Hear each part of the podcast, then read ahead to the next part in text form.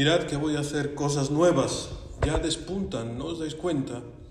Porque he puesto agua en el desierto y ríos en la estepa para dar de beber a mi pueblo elegido.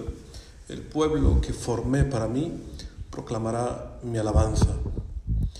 Este oráculo forma parte del libro de la consolación del profeta Isaías, que fue escrito para el pueblo de Israel cuando se encontraba una vez más en su historia en el exilio, esta vez no en Egipto, sino en Babilonia.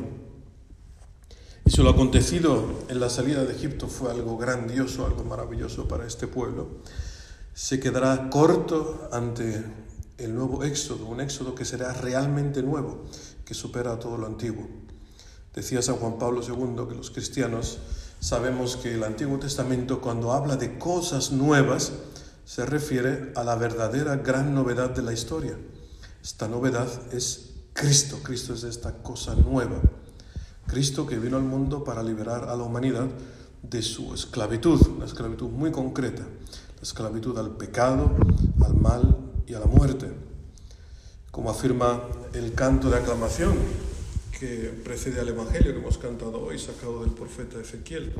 Yo no me complazco en la muerte del malvado, dice el Señor, sino en que el malvado cambie de conducta y que viva. Esta antífona que, por cierto, la, la Iglesia ha estado rezando durante toda la cuaresma, durante el rezo de la hora sexta. Yo no me complazco en la muerte del malvado, sino en que el malvado cambie de conducta y viva. Esto lo reza la Iglesia todos los días durante la cuaresma. La pregunta es, ¿quién es el malvado? En el Evangelio que hemos escuchado este domingo, el Evangelio de la mujer sorprendida en adulterio, un Evangelio que yo pienso que todos, todo el mundo conoce, que ha dejado frases que están en la memoria de todo el mundo, seguramente muchos a una primera lectura habrán pensado que los escribas y los fariseos son estos malvados que quieren, por un lado, que se haga justicia, que esta mujer sea apedreada y por otro lado ponen a Jesucristo a la prueba. Estos son los malvados. Pero normalmente cuando escuchamos este Evangelio nos olvidamos de la adúltera. El comentario de San Agustín a este Evangelio es claro. Dice que al final de esta escena quedaron solo ellos dos, la miserable y la misericordia. Por las dudas, la miserable es esta mujer y la misericordia es, es Cristo.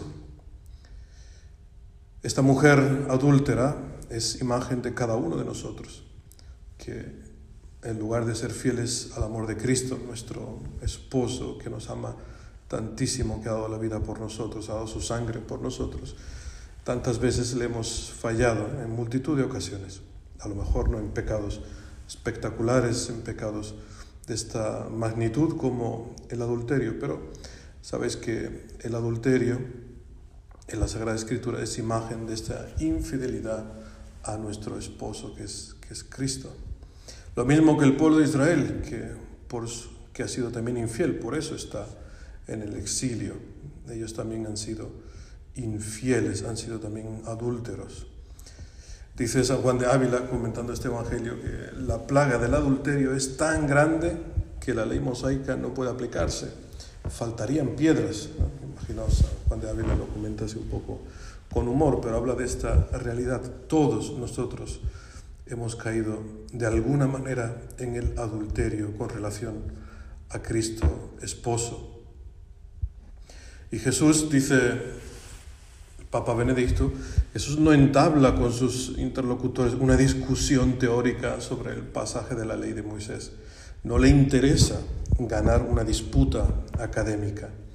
Su objetivo es salvar un alma y revelar que la salvación solo se encuentra en el amor de Dios. Para esto vino la tierra, por esto morirá en la cruz y el Padre lo resucitará al tercer día. Jesús vino para decirnos que quiere que todos vayamos al paraíso y que el infierno, del que se habla poco en nuestro tiempo, y esto lo puedo uh, asegurar, existe y es eterno para los que se cierran al corazón de su amor. Hermanos, esto es una palabra del Papa Benedicto importantísima. Se habla poquísimo de, del infierno. Hace poco hemos tenido también aquí una discusión en el equipo pastoral acerca de, del pecado, acerca de las celebraciones penitenciales, si hacen falta o no. Es importante. El problema, hermanos, no es ser malvado, adúltero, ladrón, que sí es un, un problema en sí. El mayor problema es cerrarse al amor de Dios. Este es el mayor problema.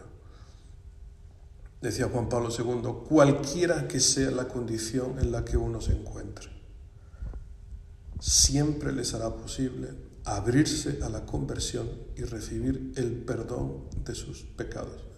Lo repito, cualquiera que sea la condición en la que uno se encuentre, siempre les será posible abrirse a la conversión y recibir el perdón de los pecados. Porque tan pecadores eran la mujer adúltera como los escribas y fariseos que no se atrevieron a lanzar ninguna piedra porque efectivamente no estaban libres de pecado. La gran diferencia es que esta mujer se abrió al amor de Cristo. También tenemos el ejemplo de Saulo, de Pablo, en la segunda lectura, la epístola a los filipenses. Decía, yo mismo he sido alcanzado por Cristo Jesús. Qué manera más impresionante de expresarlo. ¿no? Yo he sido alcanzado por Cristo Jesús. Lo sabemos, conocemos la historia. En el camino a Damasco, este hombre, Saulo, que era un asesino lleno de, lleno de odio ¿no? por los cristianos, por Cristo, ha sido alcanzado por el amor de Cristo Jesús. Este Cristo Jesús que odia el pecado, si podríamos decirlo así, es porque ama infinitamente a toda persona humana. Nos ama a cada uno de nosotros y su fidelidad es tan profunda que no se desanima ni siquiera ante nuestro rechazo, porque una y otra vez le somos infieles. Por eso este Evangelio, hermano, nos invita a todos a mirar, a mirarnos dentro y ver nuestra maldad, nuestro adulterio, a estar solos ante Cristo, sin miedo, sabiendo que Cristo no nos rechaza, no tengamos miedo a mirar nuestro interior, a no quedarnos en la superficie. Decía Juan Pablo II, es necesario hacer una experiencia personal y profunda de la riqueza del amor de Cristo.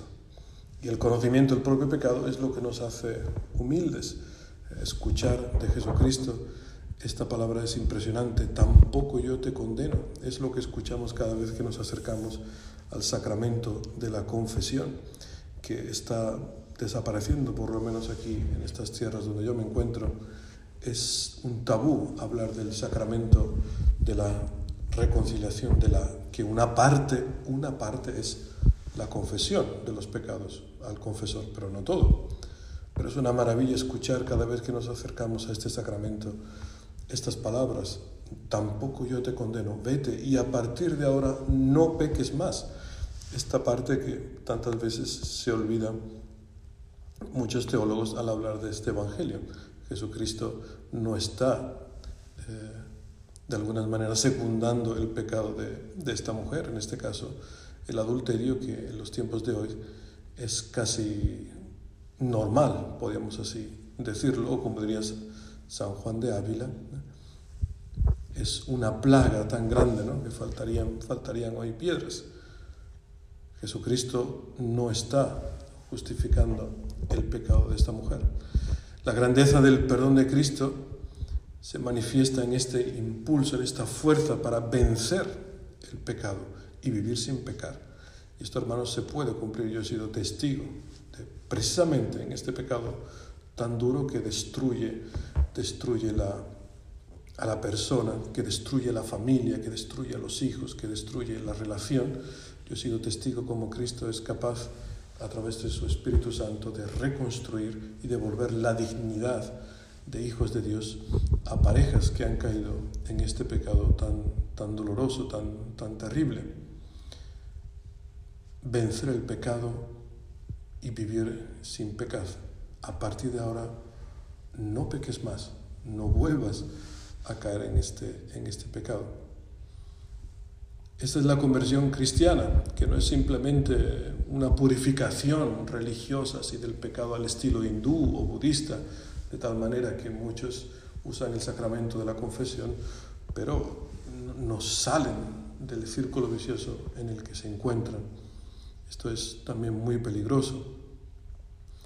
Hermanos, pidámosle al Señor que nos, que nos ayude a vivir esta nueva vida en Cristo, a una cristificación, si se puede usar esta palabra, no sé si existirá, una cristificación real de todo nuestro ser. Ánimo, se acerca la Pascua, ya, queda, ya queda poco. Eh, yo espero llegar con todas mis fuerzas, acabo de salir de, de este COVID, eh, de esta nueva eh, cepa, apenas recuperando la voz, pero espero llegar con, con alegría a esta, a esta Pascua, una verdadera resurrección con Cristo, para vivir con Él una vida nueva, empeñados en la santidad, que es posible gracias a Él en nosotros.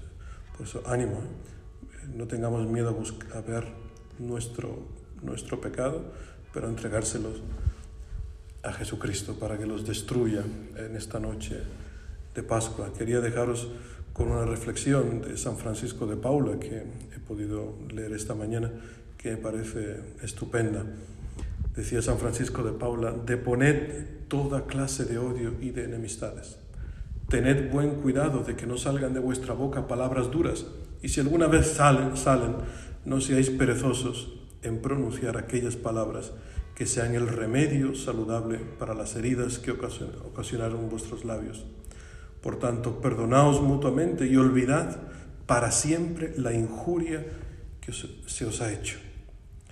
El recuerdo del mal recibido es una injuria, complemento de la cólera, conservación del pecado, odio a la justicia, flecha oxidada, veneno del alma, destrucción del bien obrar, gusano de la mente, motivo de distracciones en la oración, anulación de las peticiones que hacemos a Dios, enajenación de la caridad, espina clavada en el alma, iniquidad que nunca duerme, pecado que nunca se acaba y muerte cotidiana. Fantástico como define San Francisco este no querer despegarse del pecado, sobre todo de los pecados de los demás, del mal que hemos recibido, pues unidos a Cristo, pidámosle que nos ayude a vivir como Él, a vivir una vida unidos totalmente a Él. Que así sea.